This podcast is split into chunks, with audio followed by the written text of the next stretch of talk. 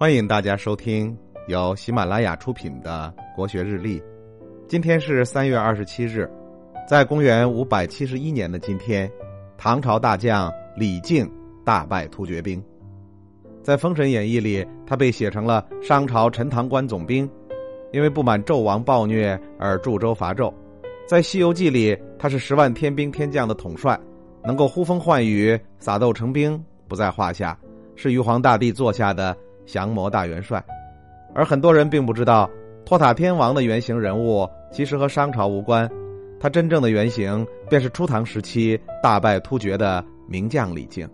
据《旧唐书·李靖传》记载，李靖是关中三原县人，本名李药师，出身于官宦世家，其祖其父都是朝廷大官。不过，他家里名气最大的官却不是他爷爷和父亲，而是他舅舅隋朝名将韩擒虎。隋文帝杨坚统一天下，韩擒虎平定南朝，堪称首功。李靖本人也在唐朝的立国战功中帮助大唐帝国打下了南方疆域，光芒仅次于为帝国打下北方疆域的李世民。作为武将，他生前名满天下，在常人的心理之中，自然觉得他如有神助。在他身后，不仅获得了景武的谥号，获得了陪葬昭陵的待遇。而且从唐肃宗上元元年开始，李靖正式进入国家四典，成为德行无瑕、始终全节的国家级祭祀对象。此后的历朝历代，从宋到明到清，也都公认李靖这位人生赢家，一直保持着李靖国家级祭祀对象的地位。和他一起的还有周公旦、太公望、诸葛亮、房玄龄、岳飞等多位功勋战将。能够成为国家年年都祭祀的对象，还不是神吗？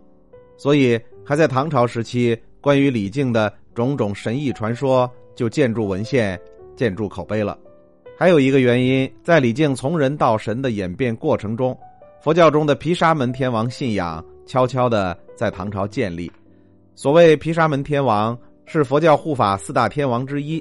这四大天王分别是主东方的持国天王。主南方的增长天王，主西方的广目天王和主北方的多闻天王。多闻天王又名毗沙门天王。毗沙门天王的信仰首先盛行于西域，贞观年间传入中原王朝。